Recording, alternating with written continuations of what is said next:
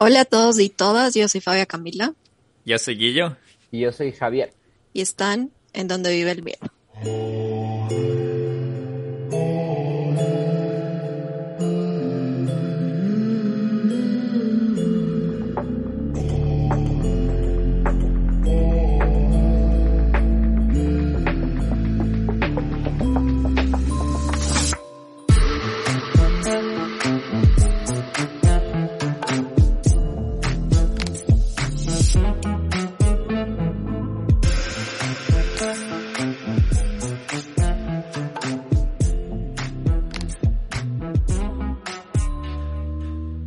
Buenas noches, buenas noches.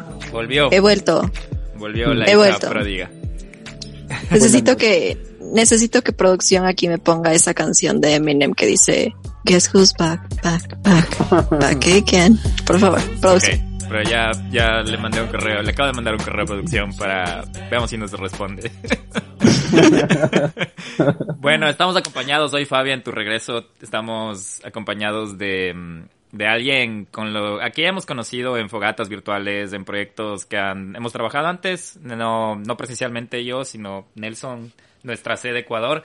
Pero estamos aquí con alguien que, la verdad, estamos hablando un poquito y nos enteramos que es casi todólogo, pero bueno, él básicamente es escritor, productor, docente, actor, guionista, hace proyectos con Ter- Tertulia Mysterium.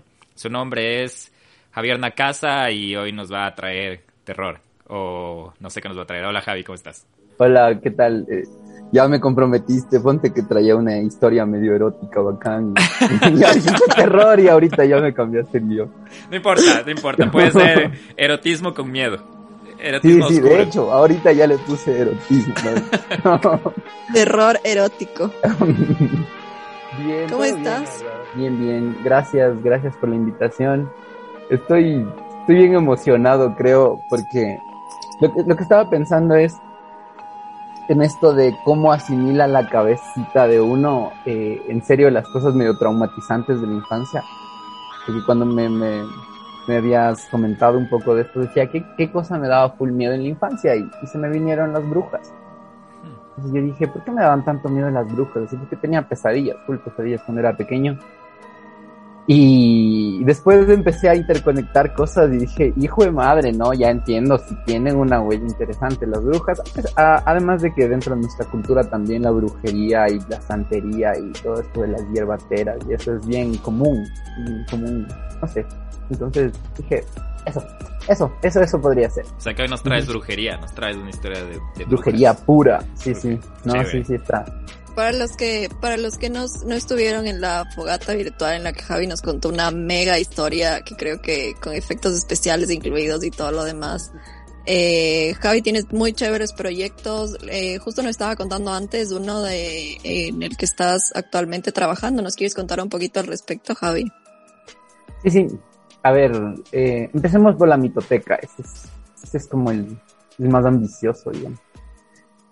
A ver, este, este proyecto empezó porque nosotros estábamos buscando para algunos guiones. Yo trabajo con un par de compañeros que son igual guionistas y me di cuenta de que no existe una, como, no sé decir, si enciclopedia o biblioteca de mitos, leyendas y cuentos de, de cada país.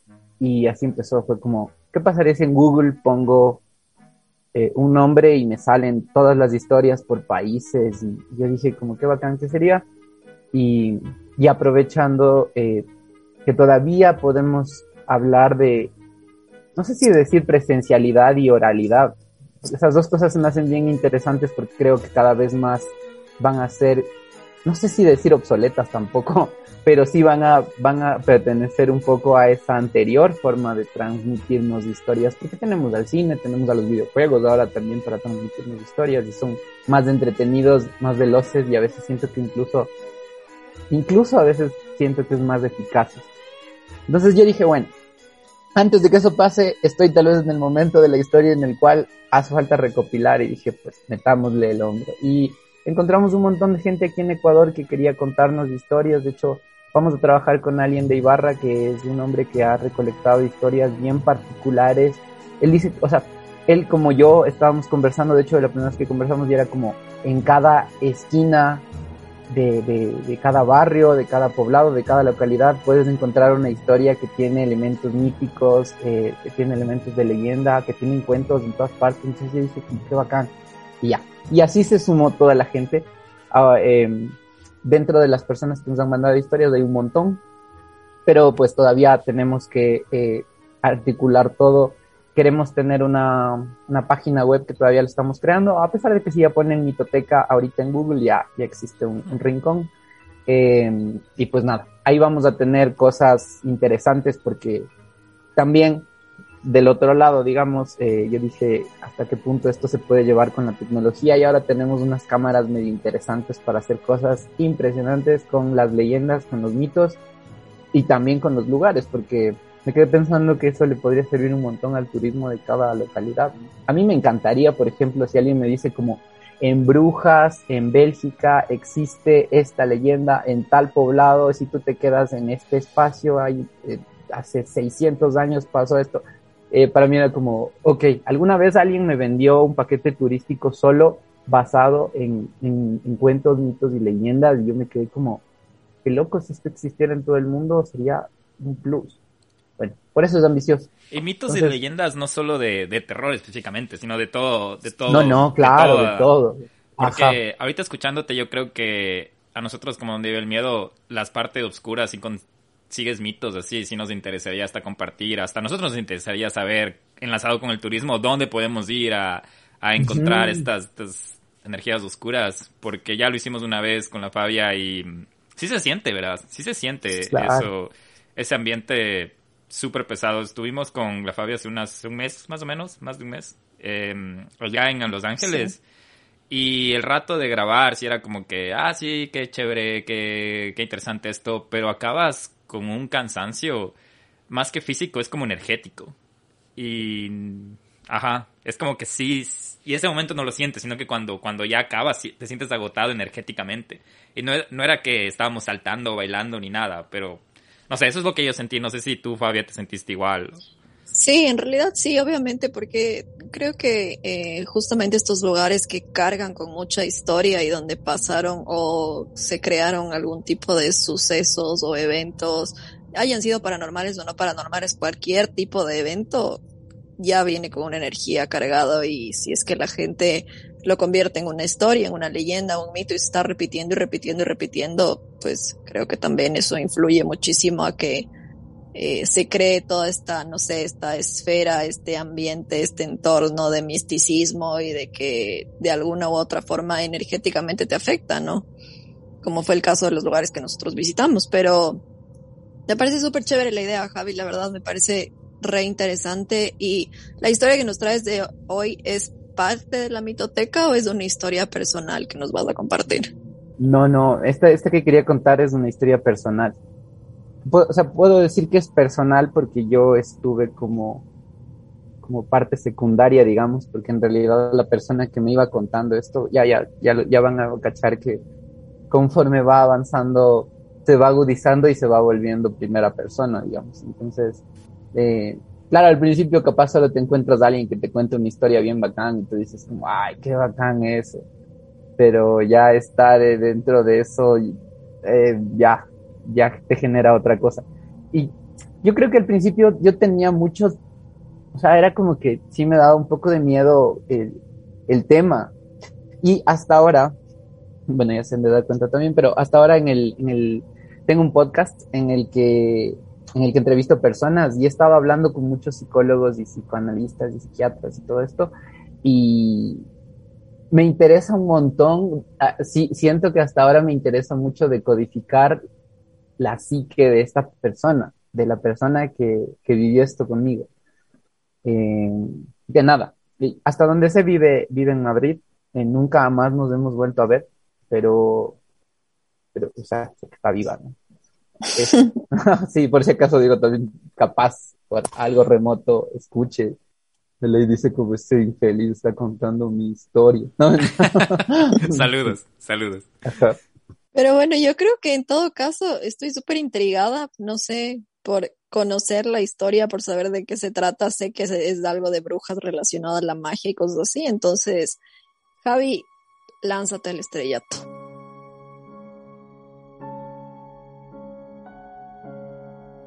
Desde que era niño, eh, mis papás me han dejado espacio, en libertad para, para decidir. Y, y creo que es, han tratado de, o sea, trataron de articular todo para que pudiera valerme por mí mismo en todas las circunstancias posibles. Es como eligieron un, un kinder que estaba bien cerca de la casa y como jodía full, supongo, porque de ley jodía full, era bien hiperactivo.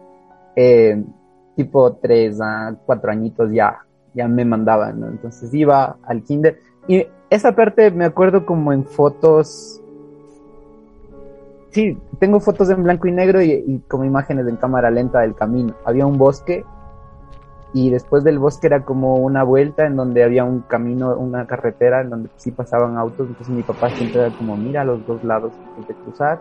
Después de eso ya llegaba como a la otra esquina y ahí ya estaba el kinder. Era cerca.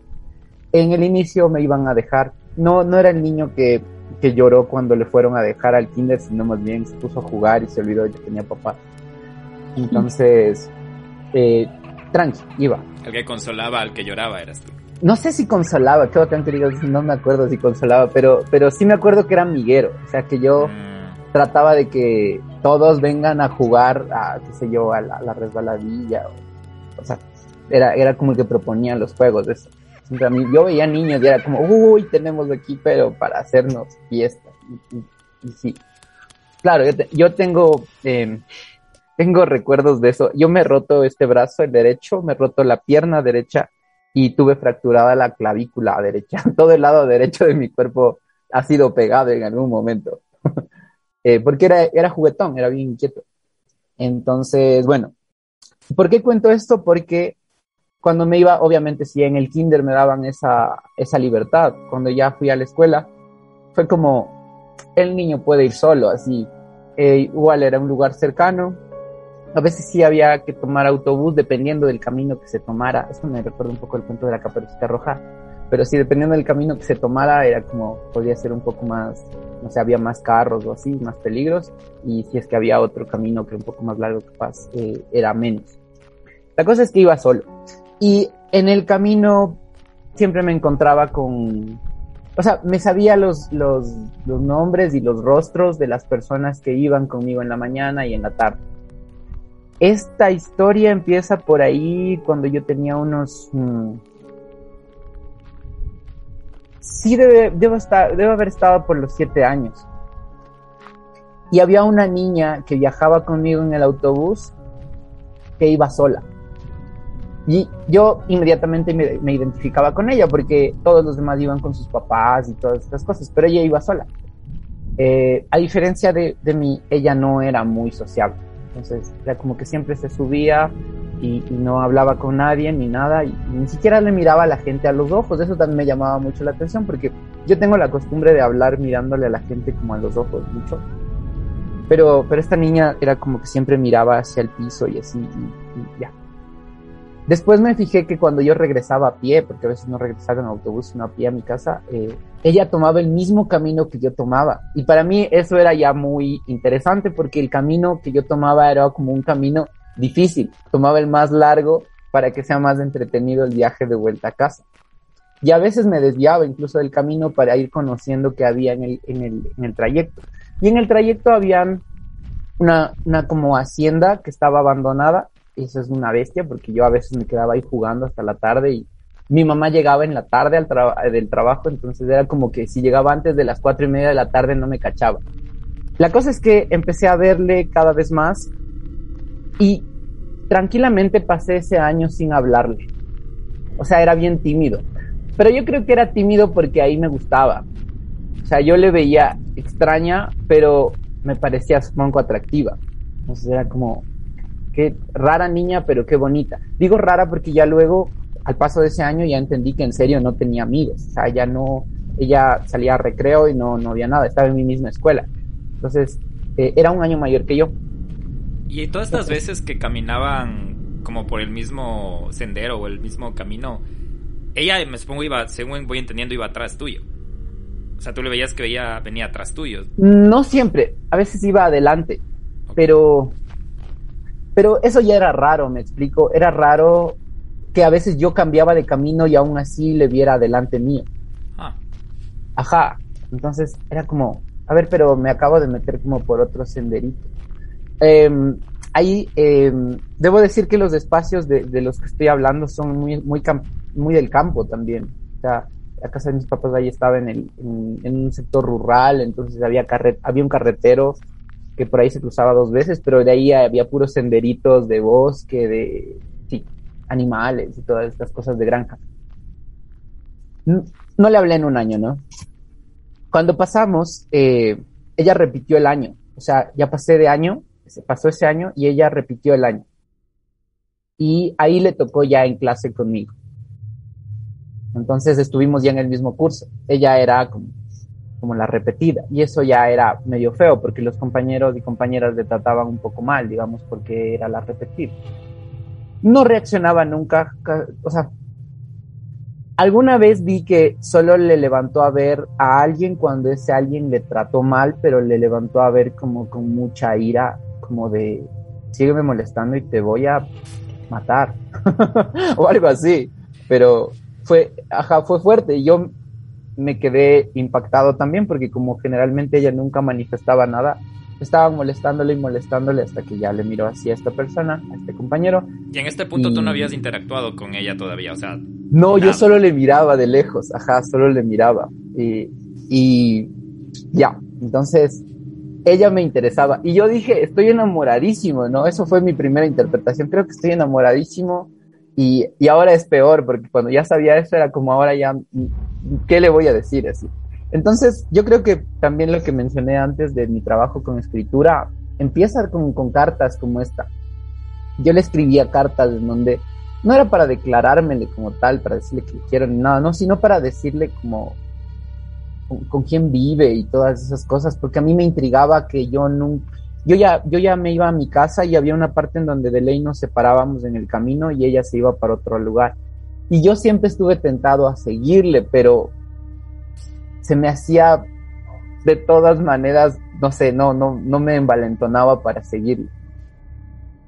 Sí, nunca, nunca me armé de valor para seguirle. La cosa es que yo decía, quiero preguntarle, eh, por lo menos cómo, eh, o sea, sabía cómo se llama, pero no sé, cómo, con quién vive, por qué es tan rara, porque para mí era muy rara, no hablaba nunca, no, nunca participaba en clase, nunca nada.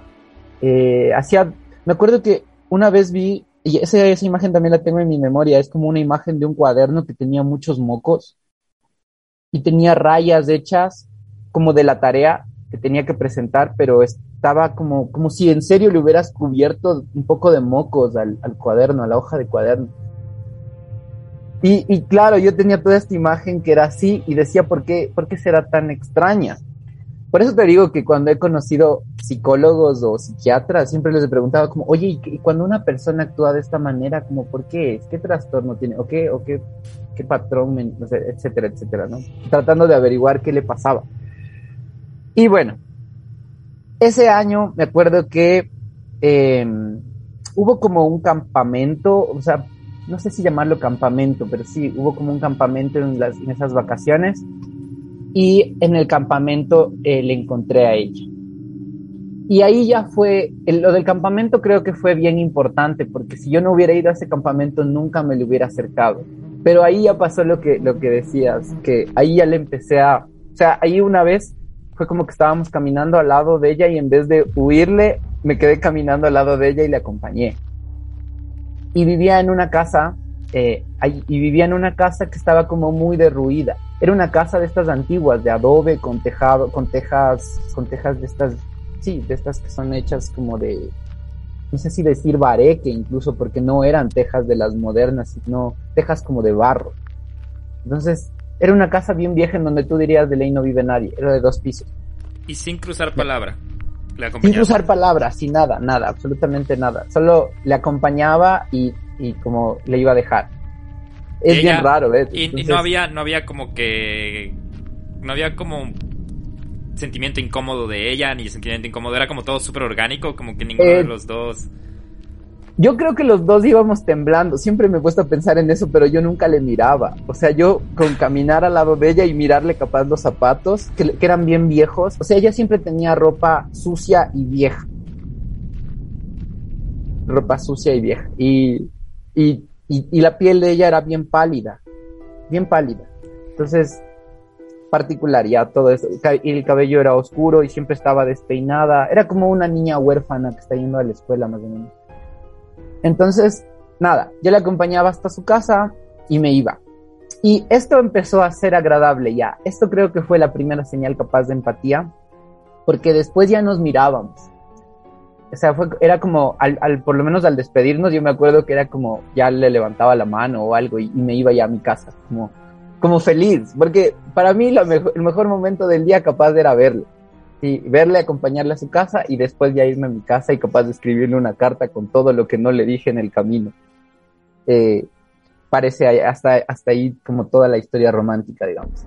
Cuando se empieza a, a, poner la cosa densa, una vez fui a dejarle y salió una señora, no me olvidar nunca, a ver, salió una señora de esta casa derruida y, y salió con, eh, como con un palo, pero estaba como, era como un palo ensangrentado, así, como un palo grande ensangrentado, de la casa. Y era una señora que... Como un palo de escoba. Eh, no, no, como con un, era como con un palo, como la pata de una mesa, digamos, pero, pero ensangrentada. O sea, y, ensangrentada de verdad, ensangrentada de, de chorreándole sangre. ¿Qué edad, ¿Qué edad, tenías ahí? Siete, ¿cierto? Yo ahí, no, yo ya había pasado un año y medio siquiera. yo tenía ocho y medio más o menos. Un año de todo este, este sí, sí, de todo eso. Entre, entre comillas. Sí, sí. Te pregunto esto porque ¿cómo estabas seguro que era sangre? He estado demasiado cerca a la señora. O sea, eh, esta parte debería decirle completa. Cuando salió pensé que me iba a pegar a mí y me iba a matar con ese palo. O sea, fue como salió y solo nos vio juntos y no hizo nada, solo se quedó mirándonos y ella se fue rápido como si, como si le hubieran regañado, se fue ella. O sea, como una niña regañada. Ya, hasta aquí pausa. Entonces, para mí ese encuentro fue traumatizante porque aparentemente la única persona con la que vivía en esta casa era con esta señora que parecía o sea, esta señora sí tiene como todas las características de una, una, como de una mujer mala. Era medio, como medio ancha, grande, medio gorda. Eh, tenía el cabello rizado. No tenía el mismo cabello del color de ella, sino medio, medio rojizo o como, no sé, como cobrizo. Y, rizado y, y, tenía cara de mala. Eh, y no nos olvidemos del, del, palo con sangre, ¿ah? Que, que, que, le da un... Sí, no, ya, ya, ya, ya, vas a escuchar la segunda parte antes de, que sigas, lo que me, me, me, me, llamó la atención ahorita es que tú hayas sabido diferenciar sangre de pintura o de cualquier cosa roja o de ese color a tus ocho años. ¿Sabes por qué? ¿Sabes por qué me viene también esto? Y... Sí puedes diferenciar. Es súper fácil diferenciar. Incluso cuando eres pequeño. Porque la sangre tiene un color muy diferente. Sí, sí, eso le iba a explicar al Guillo, porque cuando yo era pequeño mi abuela eh, mataba a los cuyes o a las gallinas. Exacto, eso iba. Y, y, ella tenía un espacio donde matarles a los cuyes. Y recuerdo de hecho cómo les mataba, ¿verdad? Les aplastaba como la nariz hacia atrás y les mataba. Y, y, decía que hay animales que de ley se matan a golpes. Y tenía un mazo. Pero verás, la cosa también tiene que ver con esto, y ahí ya entró en escena mi abuela, qué bueno que ya entrado en escena, porque cuando yo vivía, cuando vivíamos cerca de mi abuela, mi abuela sí, sí era como curandera. Es decir, a mi abuela sí le visitaban para curarse del espanto o para, no sé, para que les vea en el CUI si es que están enfermos de algo y esas cosas. Y yo de niño ya tenía esas cosas, pero como mis papás no eran tan apegados a eso, pues cuando ya no le veía a mi abuela, digamos, no estaba dentro de ese mundo. Pero, pero mi abuela sí hacía eso, ¿no? Entonces, ella sí era como de que te curaba el espanto, soplándote a tabaco y, y escupiéndote trago y esas cosas que hacen, esas cosas que hacen en las limpias. gracias, gracias a ti, a la Fabia, por, por sacarme la duda de, de, la sangre. ya, entonces, eh, pero la imagen que me daba era como que venía matando un animal, eso te quería decir. Porque también recuerdo que era como que tenía un delantal eh, que estaba sucio. Y no exactamente como de sangre, sino como de barro, como, no sé, como que me recuerdo mucho a mi abuela, digámoslo, pero en mala, porque mi abuela en todo caso no tenía cara de mala y no, no tenía esa actitud como de asesina. Y me asusté un montón y me fui. Y después de eso ya dejé de acompañarle por un, un tiempito a ella a su casa y ahí ya hablábamos, ya, ya era como que decíamos sí, no. No hablábamos de conversar, pero sí era como, es como, como te fue, o te ayudo, o y, y, ella respondía con mono, monosílabos, pero, pero, pero ya, hablábamos. Me recuerda a alguien, me, me, me recuerda a alguien. Sí nos distanciamos, sí nos distanciamos después de lo de su de esta persona que apareció, que luego me enteré que era su tía, ¿no? Era su tía. Ella vivía solo con su tía en esa casa. Y esto era como en el barrio vecino. Entonces yo empecé a hurgar como a toda la gente que vivía en ese barrio porque quería averiguar quién era la señora y por qué, qué eran tan raras las dos. Porque en todo caso la persona que me gustaba también era rara. Entonces todos decían que era una bruja. Todos los de ese barrio. ¿Ya? que la tía era bruja. Que la tía era una bruja. ¿no? Entonces, eh, pero, y ahí también debo especificar que mi abuela nos decía cuando éramos niños que hay personas que tienen poderes o que tienen facultades o que tienen dones como para ayudar a otras personas. Entonces mi abuela decía, el té de tilo sirve para esto, el té de manzanilla sirve para esto, eh, las aguas de hierba luisa y de toronjil sirven para esto. Y, siempre era para curar cosas. Pero ella decía que hay personas que conocen esas cosas y que en vez de crear antídotos, crean venenos. Pero súper pequeños cuando nos contaba eso. Y uno de los recuerdos más interesantes que tengo de eso es justo a mi abuela haciendo algo que llamaba agua de corazón. Que esa agua siempre me ha llamado la atención porque le ponía, le ponía limaduras de hierro y dejaba que el hierro se asiente, es decir, que como su peso le lleve al final de la botella y dejaba que eso esté ahí reposando un rato, luego lo cernía, lo preparaba nuevamente y te daba una agua que decía que era buena para el corazón. Y cuando estaban tristes, las personas iban a pedirle agua de corazón. Entonces, te estoy contando esto para que veas como las características de lo que ella hacía. El asunto es que como ella ya me había hablado de personas que hacían eso para hacer cosas malas, eh, cuando yo me enteré que era bruja y que era mala, entonces era como, esta señora mata personas. Y ahí se conectó todo, ¿no? Era como la imagen del palo y era como, ah, entonces para mí a partir de ahí esta chica se convirtió como en la rehén de la bruja, ¿me explico? Porque era como, ¿por qué, por qué ella tiene que seguir viviendo con esa señora mala? Y de lo poco que hablábamos, eh, sí, yo me acuerdo que cuando le pregunté eso, o sea, le dije, tu, la señora que nos vio, o sea, la señora, tu tía es, es mala, hace cosas malas a las personas y fue como que no me respondió ni nada, solo creo que movió la cabeza y negó o algo. No me acuerdo bien eso, pero... Y em, ahí ya tenía sentido. Las veces que llegábamos, eh, había matado animales. Tenían como una granja en la parte de atrás y sí criaban animales y sí tenía sangre. La señora siempre, casi siempre tenía, estaba manchada de sangre, de barro, de todas esas cosas porque parece que sacrificaban animales y los vendían, ¿no? No sé, pollo, etcétera. No sé si no sé si cerdos. De hecho, la única vez que vi un cerdo ahí ya fue una señal bien fea, porque vi un cerdo negro y nunca tuvieron cerdos y ya, ya, vamos a llegar ahí, pero me acuerdo de que había un cerdo en esta historia. Ya, eh, a ver, entonces. ¿Qué nomás hay? Hay agua de corazón, hay cerdo, hay, hay señora posiblemente asesina, posiblemente faenadora. Espérate, porque todo está visto desde la mirada de un niño y ahí todavía estoy intentando entender. Entonces, la vaina es que luego ya hablábamos y nos dio. Ese año ya. A ver, lo de la tía al principio nos distanció, pero después nos hizo más cercanos. Mucho más cercanos. Tanto que yo me acuerdo que en una época yo le daba. Eh, le daba haciendo algún deber eh, le llevaba comida, llevábamos comida para comer juntos en los recreos, eh, nos fugábamos de la escuela juntos para comprar tazos, no me acuerdo, o sea, a ella le gustaba jugar canicas y jugaba tazos, de eso me acuerdo. Entonces, sí comprábamos canicas, tazos. Ella, de hecho, me fugué de la escuela porque ella me enseñó cómo fugarme de la escuela.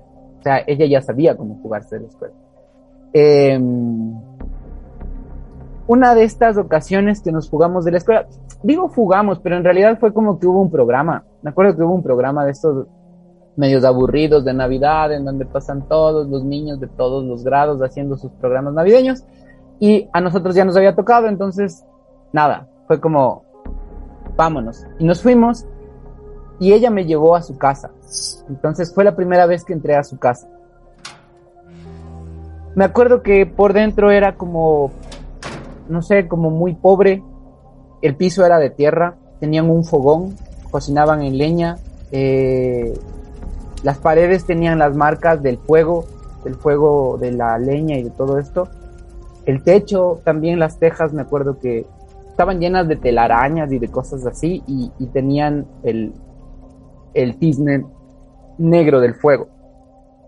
Eso, eso me acuerdo a breves rasgos. Había una escalera que estaba como en L, era como una grada improvisada, digámoslo así, y llevaba hacia, hacia la segunda planta.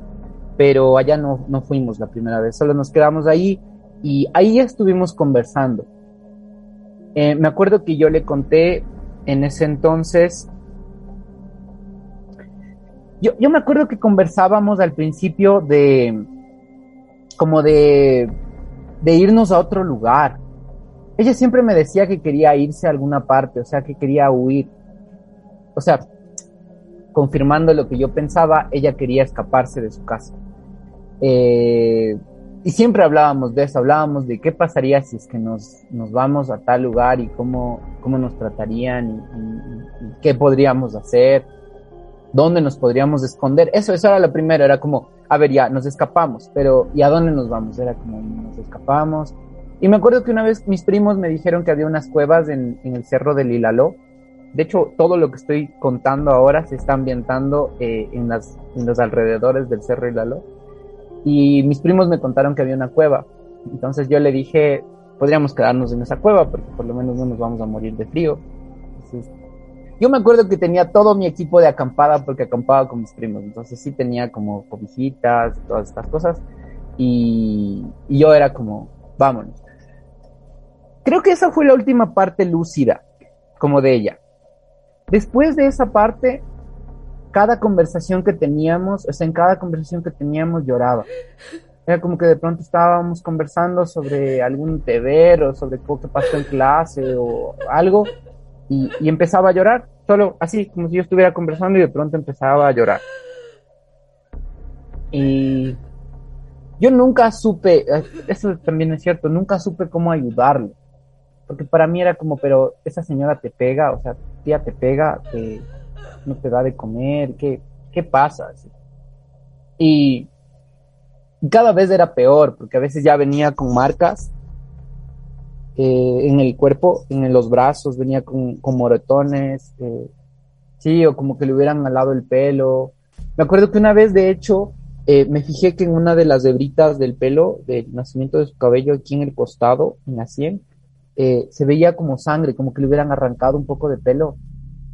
Entonces, fue como, yo dije, ¿y ahora qué hago? Y, y cada vez que yo le decía, como que le iba a decir a mi papá o a mi mamá para que le ayuden, porque era como, ella me decía que no, que... Esta primera parte es así. La segunda empieza cuando me contó que su mamá estaba, eh, estaba en otro lugar. O sea, yo pensé que su mamá estaba muerta y de hecho siempre hablaba, o sea, las veces que había referido a su mamá hablaba como si estuviera muerta. Entonces era como, cuando me contó que está viva, era como vámonos con tu mamá, o sea, tienes que irte con tu mamá porque esta señora te pega o te trata mal aunque me lo negaba siempre, era como, es evidente, ¿no? está pegando. Y nunca quería. Hurgando, eh, y esto lo hice porque a mí siempre me mandaban al departamento del DOBE, que antes eran lo que ahora llamamos DS, el departamento donde está la psicóloga del colegio. y yo me llevaba como súper bien con la psicóloga. En algún momento, eh, escuchando una conversación de, profesores con el DOBE, y porque yo pasaba, en serio, siempre me mandaban sacando y decían, ya, eh, a ver, eh, Jorge, ándate al, al, al DOBE, así ándate con la psicóloga, porque yo siempre estaba lanzando papelitos, haciendo alguna travesura en, en, la Me acuerdo que me enteré, me enteré que la, me enteré que la tía, eh, o sea, la mamá estaba internada y yo creí que estaba como enferma, que estaba operada, que, o sea, era por eso. Pero no, resulta que estaba en un sanatorio. La mamá de esta niña. Entonces, no le dije nada. Dejamos de, ella, ella dejó de verme, no, o sea, ya no quiso que le acompañe a su casa. Eh, se volvió mucho más lejana y yo no sabía ni qué hice mal ni nada. Entonces fue como medio triste. Y la siguiente vez eh, solo me cogió de la mano y nos fuimos a su casa. Entonces nos fuimos a su casa. Me acuerdo que nos sentamos eh, en, el, en el suelo de tierra, había un círculo. Y, y yo no me fijé hasta que ya estuvimos sentados ahí, que había un círculo. Entonces nos sentamos los dos, me agarró de las dos manos y me dijo que cierre los ojos. Pero esto que te estoy contando fue como no nos hablamos durante, digamos, un mes y un día solo al, salir de la escuela me cosió de la mano y me llevó. Entonces me llevó a su casa, nos sentamos, eh, le digo que había un círculo en el, en el piso y antes de cerrar los ojos me fijé en eso y nos cogimos de la mano y cuando cerré los ojos, eh, eso es raro porque ahí yo sentía que ella temblaba mientras me sostenía y yo en, un, en una primera instancia quise solo abrir los ojos porque yo no estaba sintiendo nada ni viendo nada. Pero como ella temblaba, me quedé con los ojos cerrados y ella me presionaba las manos full, pero así como capaz hasta lastimarme un poco, como metiéndome en las uñas. Y lloraba un montón. Solo hicimos eso, nos sentamos en ese círculo, me agarró las manos, cerramos los ojos y lloró un montón. Y después de eso eh, ya fue como que nos levantamos y ahí salimos. Y ahí hablamos, ¿no? Yo le dije que me había enterado que su mamá estaba en un sanatorio mental y que, y que, y que si ella tiene algún otro familiar o algo, porque en serio yo quería ayudarle. Hubo un momento hasta en donde yo me puse un pequeño negocio en donde vendía cosas. Yo en la escuela era súper negociante, vendía cosas vendía, o sea, compra, hacía que mis papás me compren tazos al por mayor y vendía en mi escuela, o stickers de los Power Rangers y vendía en mi escuela, eh, y así. Entonces le dije que yo tenía dinero y que podía ayudarle para que se vaya de su casa. Y no, no, no quiso. ¿Qué edad eh, tenías? ¿Qué edad tenías aquí ya? Yo ahí ya tenía nueve y medio, digamos, casi diez años debo haber estado por cumplir, ajá. Todo empezó desde tus siete, decía, ¿cierto? Ajá. Sí, sí, sí, tuvimos un trayecto. Obviamente en, todo este trayecto no estoy contando que sí tenía una vida social. Yo tenía amigos normales, salía, jugaba fútbol. O sea, mi vida no era ella, era esos momentos en donde le veía o pasaba con ella que era como raro, porque de ahí mi vida normal era como, ah, vamos al fútbol, vamos a, eh, con mis primos nos metíamos a casas abandonadas, nos encantaba explorar así todo. Okay. Y bueno, la cosa es que yo le dije que tenía dinero, ella dijo que no. Y, ella dijo que su mamá no está loca. Eso me acuerdo que fue lo que me dijo cuando le conté que yo sabía que su mamá estaba en un sanatorio. Me dijo, mi mamá no está loca, sino que aquí vive un demonio. Pero eso me dijo cuando estábamos fuera de la casa de, de la casa. O sea, esto, esto que te digo del círculo y todo, eso fue dentro de la casa. Pero después ya salimos y de la forma más relajada empezamos a conversar y todo. Y de ahí me dijo, no, mi mamá no está loca, sino que aquí vive un demonio. Y yo creo que me reí, de hecho. O sea, sí, qué chistosa, pero qué feo porque estás diciendo algo medio denso. Qué manera de decirte no vengas a mi casa, ¿no? No te quiero ver más. Sí, sí, para mí fue algo así. O sea, yo me lo tomé por ese lado. Eh, o sea, yo me, lo tomé de chiste y fue como, ah, ah bueno. Y, ahí me empezó, me empezó a contar y me dijo, mi tía, eh, mi tía hace magia negra. ¿No? Entonces yo le decía, pero ¿qué es magia negra? O sea, porque yo le contaba, yo le conté que mi abuela sí hacía esto que te contaba a ti. Y ella me decía, la diferencia es que, es que tienen que, ellas tienen que hacer como, como pactos con demonios para poder ayudarle a la gente a hacerles daño a otras personas. estoy diciéndotelo ahorita como yo lo entendí, pero ella supongo que me lo dijo con otras palabras, pero básicamente era eso. Y ya, ¿no? Ya me dijo eso, ya me, contó. Creo que ahí, que creo que esa fue la primera muestra de afecto que nos dimos ese día, porque, porque, porque como había llorado y estábamos conversando y todo esto, me abrazó. Era muy delgada, eso me acuerdo. Eh, tengo, tengo la impresión de que cuando le abracé era como alguien que estuviera un poco en, en, desnutrición o algo así. Era como muy delgada, podías como tocarle los huesos al abrazarlo. Y bueno, un día no vino a la escuela. Entonces, no vino a la escuela y fue como que, o sea, yo lo pensé lo peor, así dije, de ley, le pasó algo malo y fui a su casa y todo. Eh, fui a su casa eh, y estuve un rato espiando afuera para saber si es que estaba adentro ella o su tía y nunca había nadie. Así que fue como que me, me fui colando, me fui colando, me fui colando y, y, y, me metí por una ventana. Me acuerdo que había una ventana pequeñita en una parte que era como dedicada, no sé si al baño o algo así, pero me metí. Y, y de ahí me metí y solo escuchaba personas como que, como que rezaban. Pero era un rezo, voy a hacer el sonido. Era un rezo más o menos como, como, como, como algo así, como, como si solo fueran sonidos guturales, como.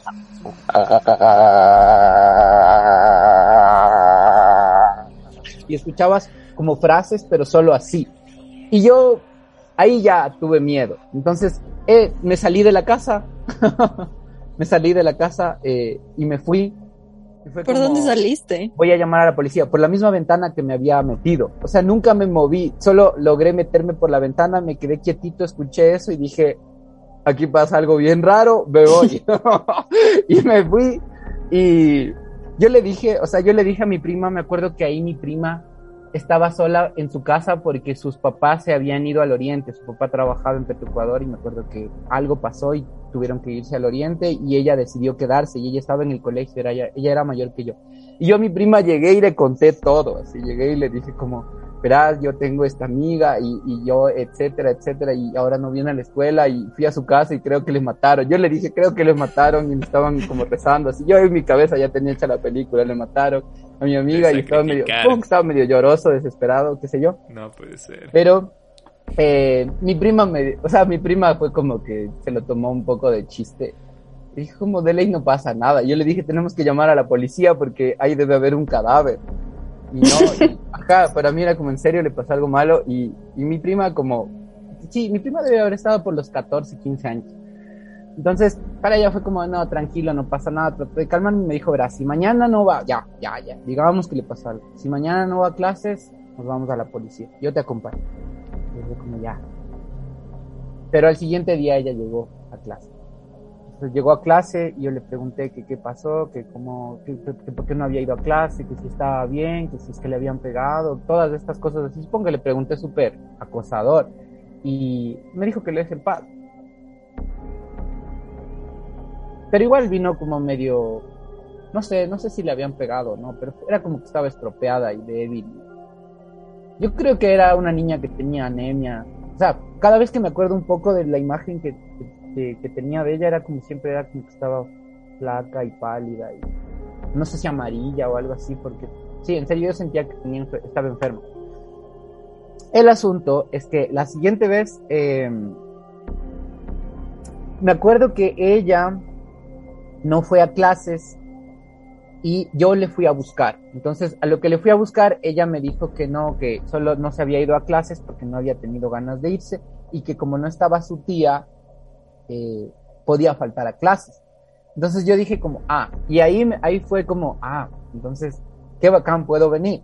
Entonces, al siguiente, o sea, no sé si al siguiente día exactamente, pero fui a dejarle una bolsa de pan.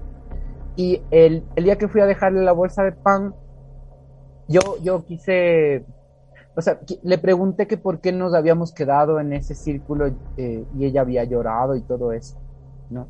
Entonces ella, eh, me acuerdo que estábamos comiendo pan de chocolate en, en, en esta conversación y me dijo que era porque nosotros eh, teníamos un vínculo, o sea, que, que, que, ajá. Y eso para mí fue romántico, bonito, porque yo dije, creo que somos novios o algo así. Extraña manera de hacernos novios. ese día ella me contó que este hombre, este demonio que vivía en su casa, eh, aparecía con la cabeza de un toro en la escalera.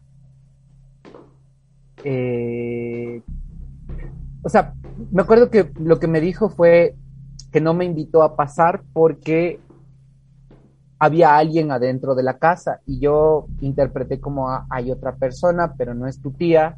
Entonces, ¿quién es? Y ahí fue como que me contó que este demonio tenía la cabeza de un toro. ¿no? Y yo le dije que cómo sabía, y me dijo que ella le había visto, pero que no le había visto una vez, que le había visto varias veces. Y entonces, eh, ahí empezó esta historia de, para mí, por un lado era como será cierto o no será cierto, porque lo que yo me quedé pensando es por qué, porque yo no vi nada cuando entré a su casa.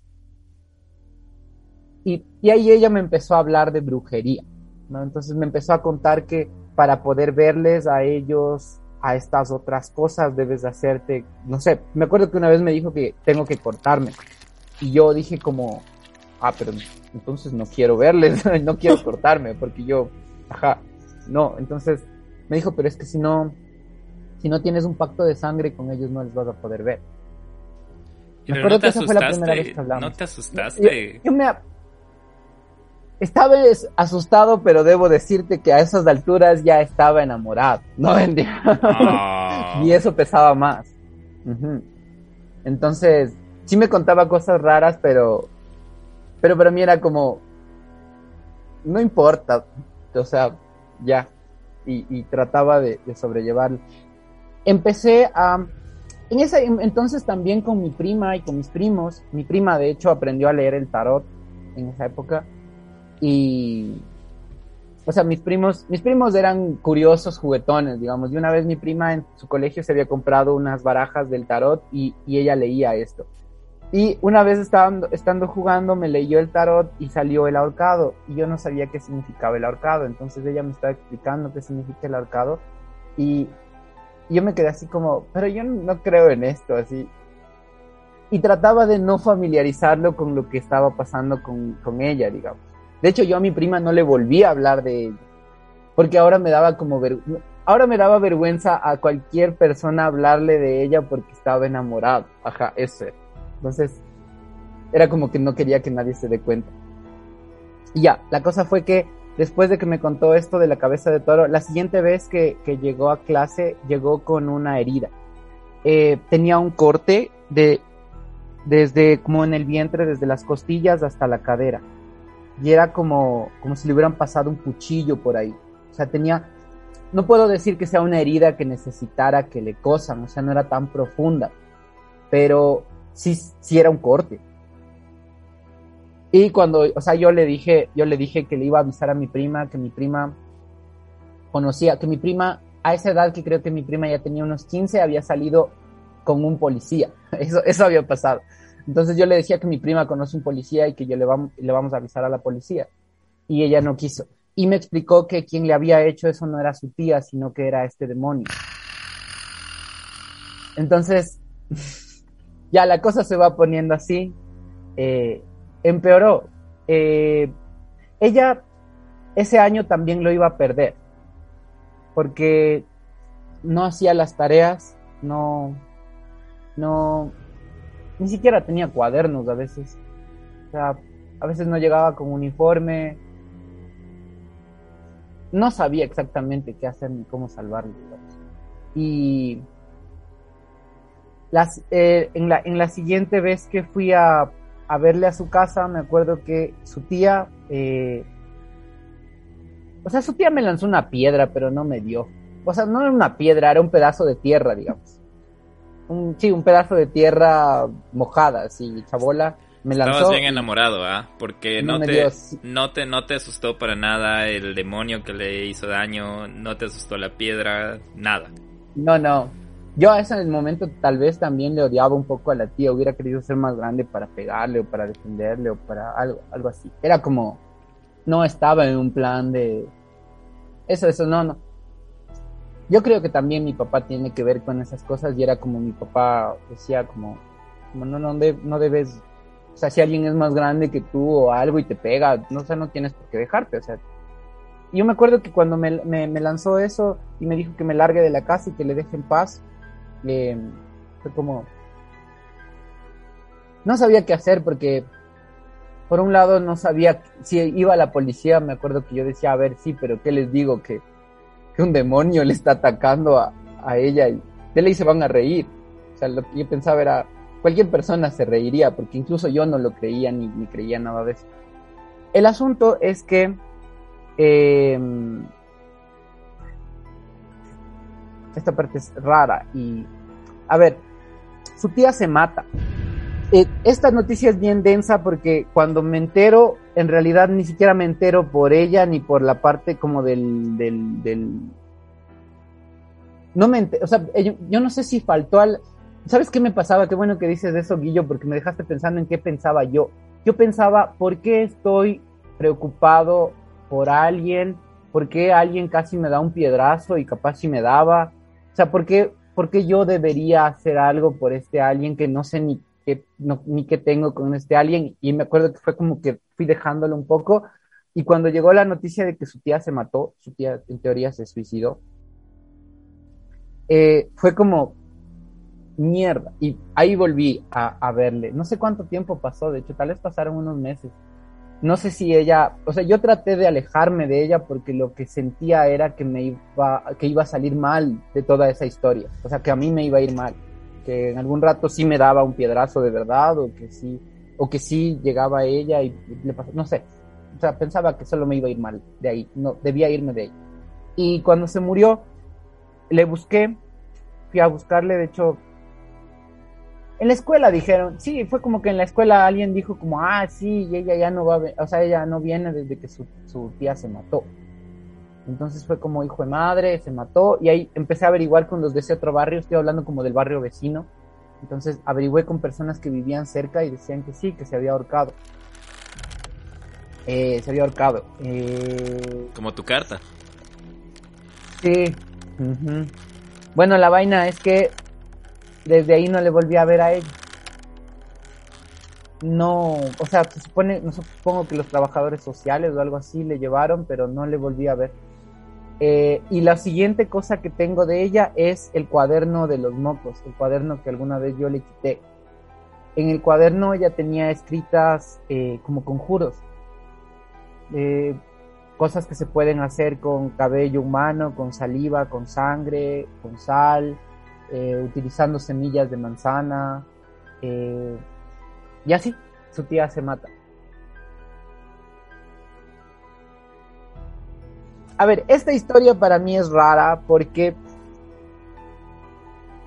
porque yo un montón de tiempo me pasé preguntando qué, o sea, por cómo no pude salvarle, no sé si decir eso, pero era como, ¿qué, qué, hice mal eso? ¿Qué hice mal en toda esta historia? Porque era, para mí era como que ella pudo haber escapado a alguna parte o algo y, se pudo haber salvado, pero, pero después de eso ya no. La, la, siguiente noticia que tuve de ella después es después de unos 10 años siquiera, que fue por un amigo, un amigo que... Ah, o sea, después sí supiste que estaba viva ella y todo. Claro, claro, sí, sí, por eso, por eso te digo que capaz, no sé, sé que vive, sé hasta, hasta lo último que supe hace unos seis años que, me acuerdo que viajaba, eh, eh, me dijeron, ah, ella vive en, Madrid. Y yo dije como, ok. La, la, cosa es que como diez años después, eh, alguien me dijo, ¿te acuerdas? Es que yo tenía un amigo en la escuela al que sí alguna vez volví a ver cuando ya llegué a la universidad, después ya igual no, no he tenido contacto más con él, pero cuando le volví a ver nos pusimos a conversar y me dijo, ¿te acuerdas de tu novia? Y, yo me cagué de la risa porque dije, no, no era mi novia, o sea, en realidad no, no, no era mi novia porque no es como que nunca nos dimos siquiera un beso ni nada. Pero él me jodía, ¿no? nunca me ah, presentó al demonio. sí, y me dijo, ¿te acuerdas de tu novia? Em, eh, está, me dijo, ahora es como una mujer, eso, eso me dijo y me dejó frío también dijo, ahora es como una mujer gorda con el cabello corto y tiene el cabello rizado. Y yo me quedé así como, y me dijo, ¿te acuerdas que cuando, cuando estaba en la escuela era bien flaquita y todo? Y yo le dije, pero ¿cómo, eh, que cómo sabe y todo eso? Y me dijo, es que mi mamá se llevaba con un familiar, eh, o sea, con, un familia, la familia lejana de ella.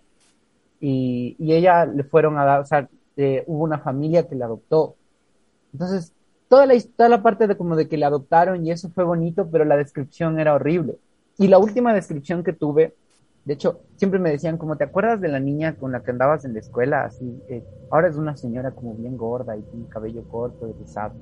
Y esa era la descripción que yo tenía de la tía. Entonces, yo, yo pienso que en esa casa, o sea, a pesar de que yo no haya visto, sí que escuché algo raro, pero no, nunca vi yo, eh, esto de que haya un toro, de, de todas estas cosas, me intrigaron un montón. Y cuando ellos, cuando ya no vivía nadie en esa casa, de hecho, cuando ya esa casa estaba casi por caerse yo fui a visitar la casa. Esto te estoy diciendo ya unos, no sé, 12, 13 años. Y abandonada la casa. Abandonada ya, ajá, y me metí a la casa. Yo, yo siento que me, me, me metí como con la esperanza de, de encontrarme a algo, así como de decir, ajá, como de, de encontrarme a ese algo que vivía ahí y que de alguna manera le había hecho tanto daño, porque para mí era... Sí, te juro que creo que hasta me fui con un rosario o algo así, me metí a la casa y como dije, como, si algo aparece aquí, algo como nos damos, algo así, fue una actitud. ¿Y qué hiciste con el cuaderno? El cuaderno lo tengo hojas, pero no sé, no tengo todo. En algún momento yo quise desaparecer eso porque me dolía yo, yo, tengo algo particular con estas cosas medio románticas y es que cuando en algún momento me he separado de alguna pareja he tratado de desaparecer todo, así de, cartas, de, regalos, de lo que sea y es como a partir de ahora eh, nueva página desde cero, así no, no hay, no hay este, estos registros medio tóxicos que me hacen un poco de daño. O sea, a pesar de que igual era súper chiquito, ¿no?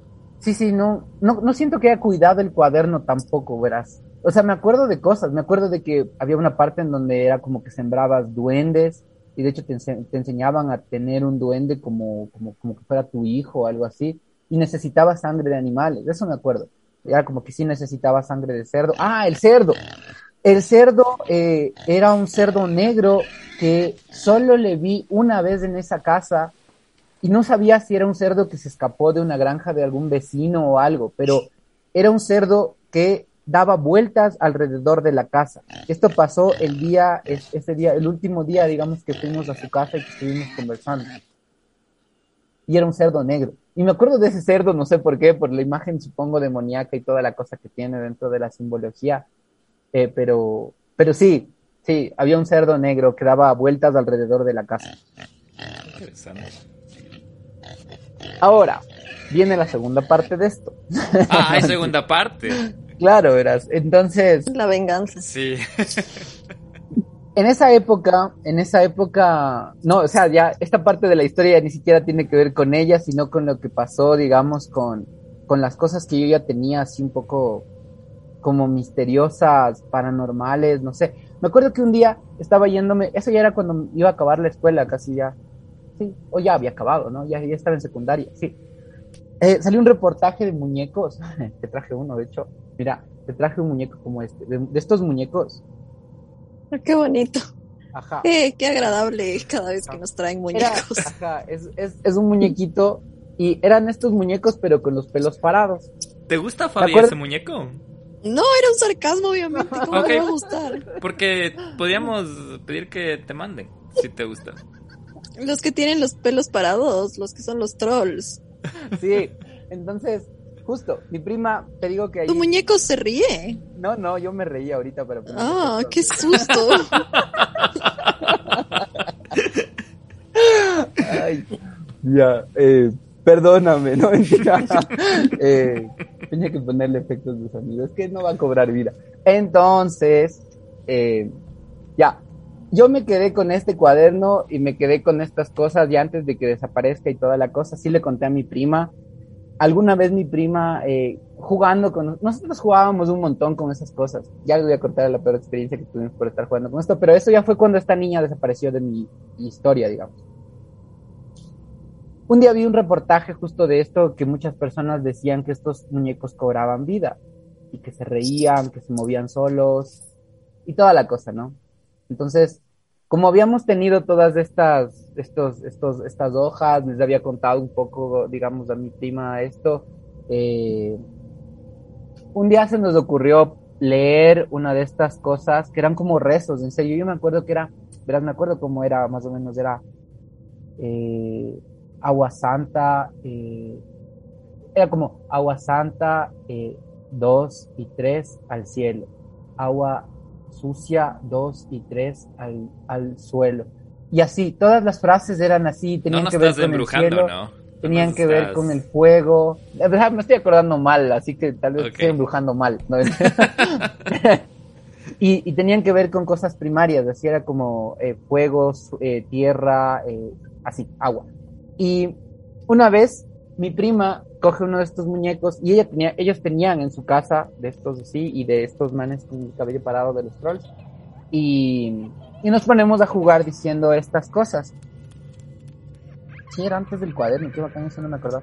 Eh, y la cosa es que ese muñeco desde ahí siempre cambiaba de posición. Siempre.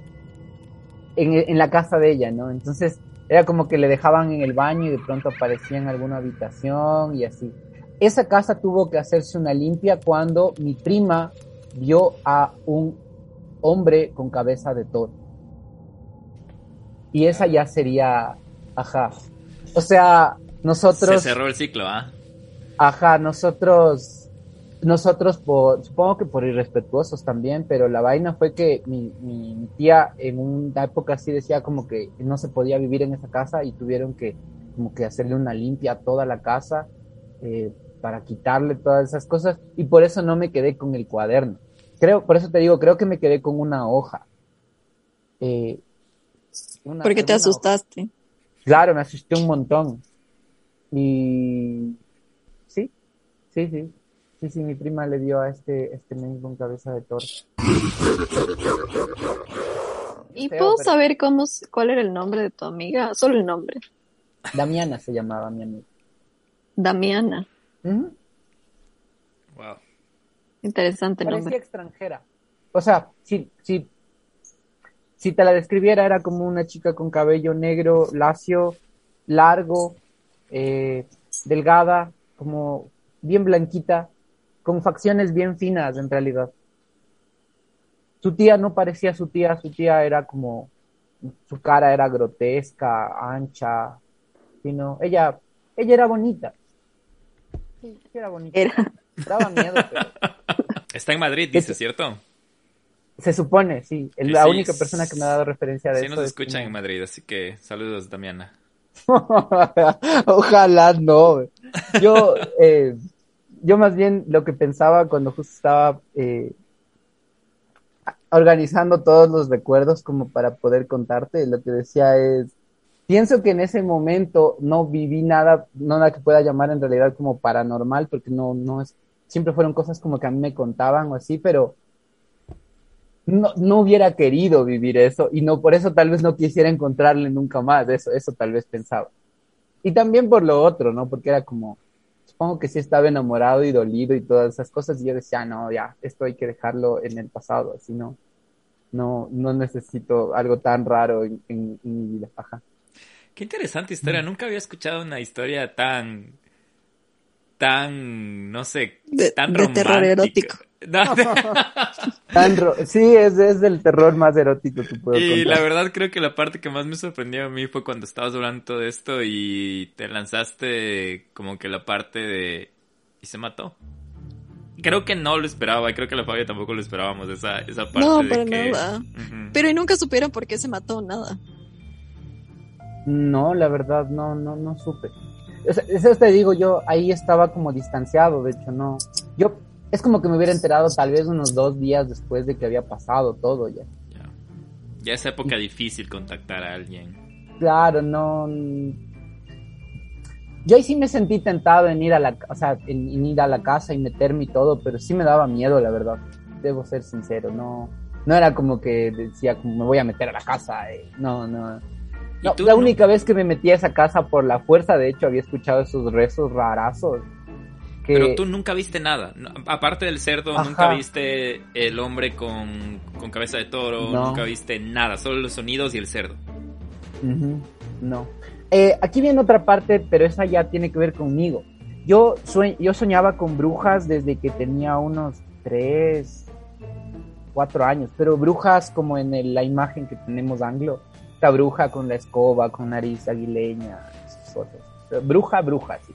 Y soñaba que esas brujas tenían garras grandes y que me incrustaban en, como, en, como en el cuerpo y me paralizaban. Era parálisis del sueño, entonces me despertaba gritando, llorando. Mi hermano venía y me decía, ya cállate, ya no lavarte la cara en el baño.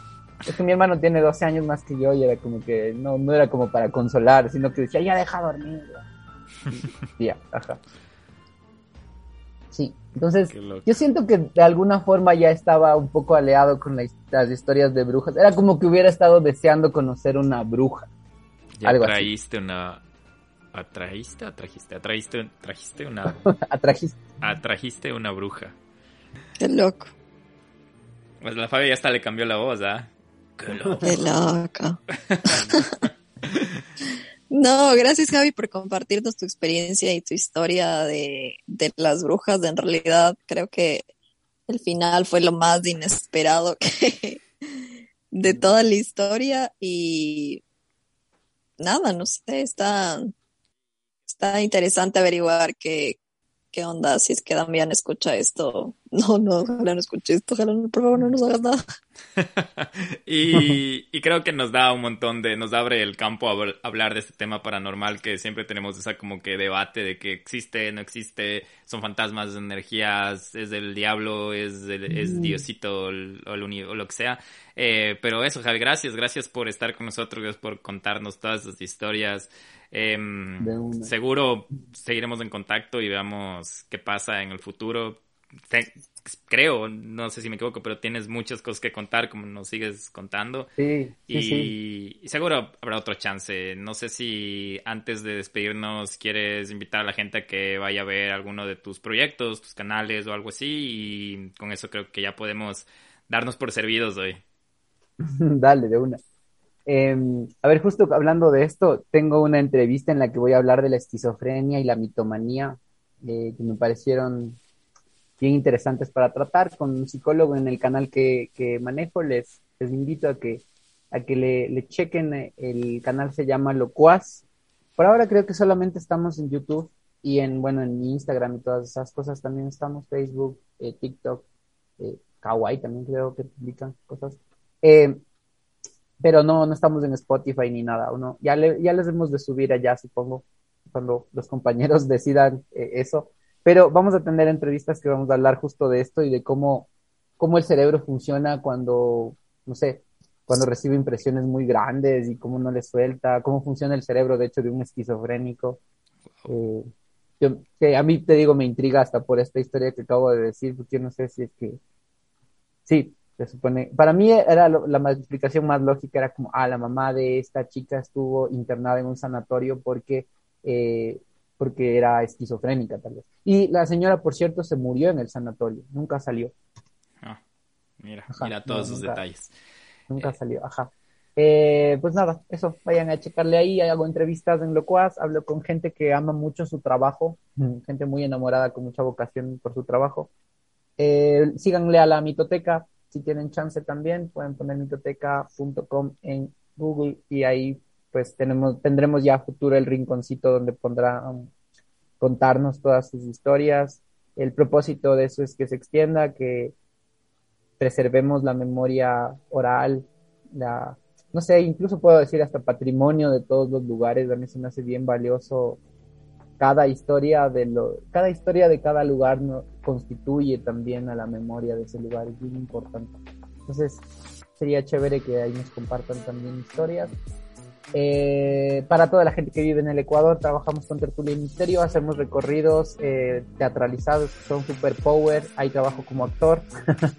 Eh, creo que ya tengo unos cinco personajes por ahí, ahí, entonces siempre me han de ver por ahí interpretando un nuevo personaje, siempre tenemos recorridos que tienen que ver con el terror, con el misterio, y nada, pues la fundación también está abierta para pasantías, voluntariados y todo. Ah, buenísimo. Eso, así Qué que cool. también invitados. Eso, muy bien. Listo, Javi. Fabia, ¿nos olvidamos de algo más? No, nada, de verdad, gracias Javi por, por venirnos a contar tu historia. Eh, como dijo Guillo, ojalá podamos seguir colaborando en cosas juntos a futuro, igual con Tertulia y Misterio, que siempre han sido muy, muy chéveres con nosotros y nos ha abierto igual la, la puerta a sus eventos presenciales que han tenido en Quito. Ojalá en algún momento podamos estar igual en estos eventos y no solo el Nelson como delegado. Pero nada, eh, espero que los que nos están escuchando tengan una buena semana, gócenla. Y conmigo eso es todo. Ok, entonces ya saben, vayan a, a seguir a Locuaz, la mitoteca. Ya saben, nosotros estamos en arroba el miedo en Instagram y si quieren enviarnos correos, historias, gmail.com. Fabia, qué belleza tenerte de vuelta. Y Javi, otra vez gracias. Que tengas un excelente resto de la noche, semana y todo. Y gracias, miedo. Eso es todo por hoy. Ya nos vemos pronto. Nos vemos, bye. Ya nos vemos. Chau, chau.